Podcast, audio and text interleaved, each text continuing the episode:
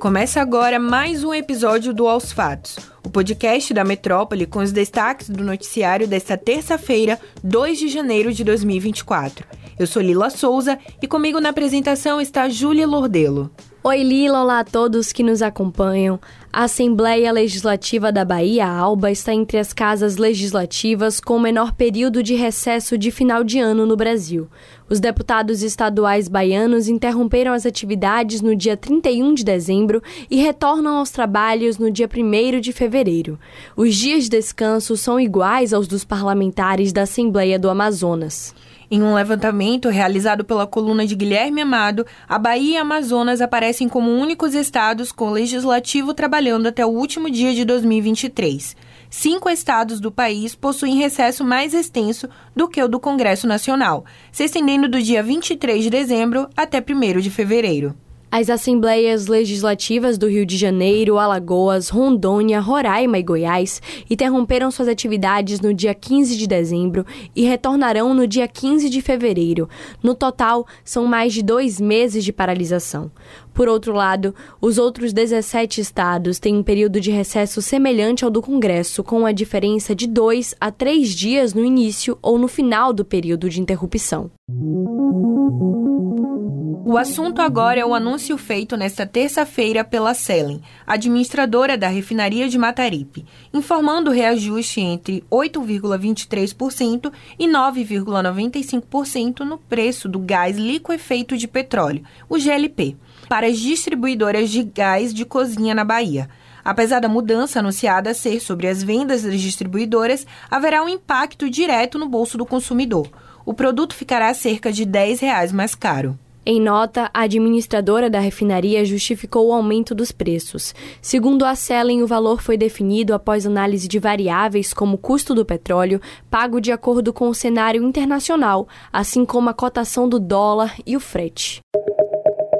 O presidente Luiz Inácio Lula da Silva sancionou a Lei de Diretrizes Orçamentárias, a LDO, de 2024 a sanção foi publicada no Diário Oficial da União desta terça-feira e traz vetos a trechos aprovados no Congresso Nacional. A LDO forma as regras para o orçamento do ano, trazendo a estimativa de arrecadação e limites para gastos públicos. Um dos trechos vetados pelo presidente é o calendário de emendas parlamentares. Segundo o aprovado pelos parlamentares, os recursos das emendas impositivas, o pagamento obrigatório, deveriam ser empenhados em até 30 dias depois da divulgação das propostas.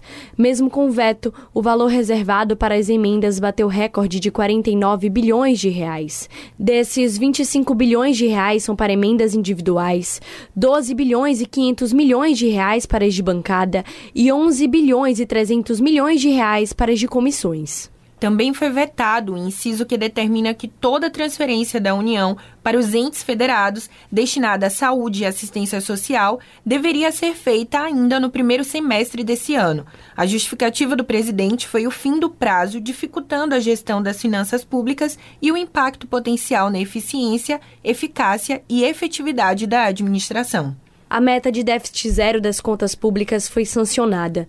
Também foi aprovada a previsão do valor máximo de 4 bilhões e 900 milhões de reais para o fundo eleitoral e uma trava de 23 bilhões de reais para o limite de contingenciamento em 2024. Ainda falando sobre o governo Lula, nesta terça-feira, o ministro da Fazenda, Fernando Haddad, descartou a possibilidade de concorrer à presidência em 2026 e disse que o nome do presidente Luiz Inácio Lula da Silva continua sendo a aposta do PT para a eleição de 2026.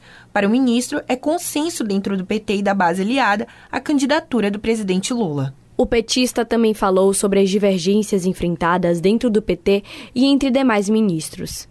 Abre aspas. Há debates às vezes mais acalorados, às vezes menos acalorados, mas há a noção de que primeiro tem um árbitro. Já leva a informação organizada e aguarda o presidente tomar a decisão. Não considero ruim que haja divergências, é natural, acrescentou Haddad.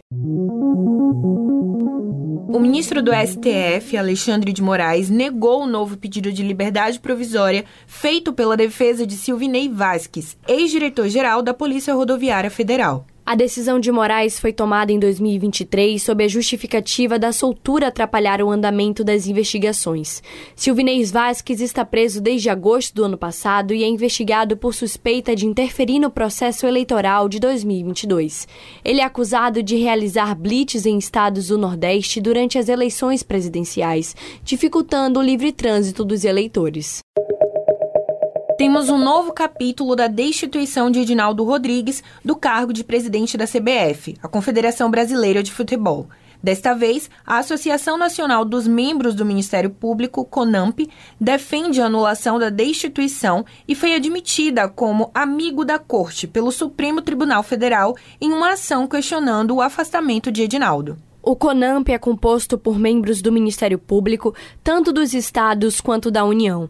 A entidade considera que a decisão da Justiça do Rio de Janeiro causou graves lesões à atuação constitucional do órgão de futebol e foram tomadas de forma arbitrária, favorecendo interesses individuais e privados de pessoas que não integram mais a confederação e nem representam o Ministério Público. Edinaldo foi destituído da presidência no início de dezembro. Ele chegou ao cargo após assumir interinamente e firmar um termo de ajustamento de conduta com o Ministério Público Federal do Rio de Janeiro.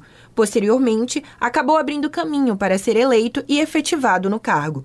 Mas alguns dos vice-presidentes da gestão anterior passaram a questionar a validade do acordo e o Tribunal do Rio entendeu que o MP não tinha legitimidade para ajuizar o acordo. Durante a gestão de Edinaldo Rodrigues, ele convidou o técnico italiano Carlo Ancelotti para dirigir a seleção brasileira. O italiano começaria a comandar a seleção neste mês, quando encerrasse o vínculo com o Real Madrid. Porém, o técnico italiano afirmou nesta terça-feira que tinha mais interesse em continuar no Real Madrid do que de assumir o comando da seleção brasileira, apesar das conversas que teve com o ex-presidente da CBF. Na última sexta-feira, Ancelotti renovou o contrato com o clube espanhol até 2026. Ancelotti ainda disse que estar à frente da seleção é um grande sonho, mas não sabe se terá a oportunidade de fazer isso quando seu contrato com o Real Madrid chegar ao fim. Abre aspas. Não sei se em 2026 o Brasil vai me querer. Não sei se estão contentes com a minha decisão, acrescentou Ancelotti. É isso, pessoal. Aos fatos de hoje, fica por aqui. Confira essas e outras notícias no metro1.com.br. Nos acompanhe nas redes sociais, arroba grupo.metrópole no Instagram e no TikTok e arroba metrópole no X. E não deixe de ativar as notificações no Spotify para receber um alerta toda vez que sair um novo episódio e se manter atualizado. Tchau, tchau, pessoal. Tchau, tchau, até a próxima.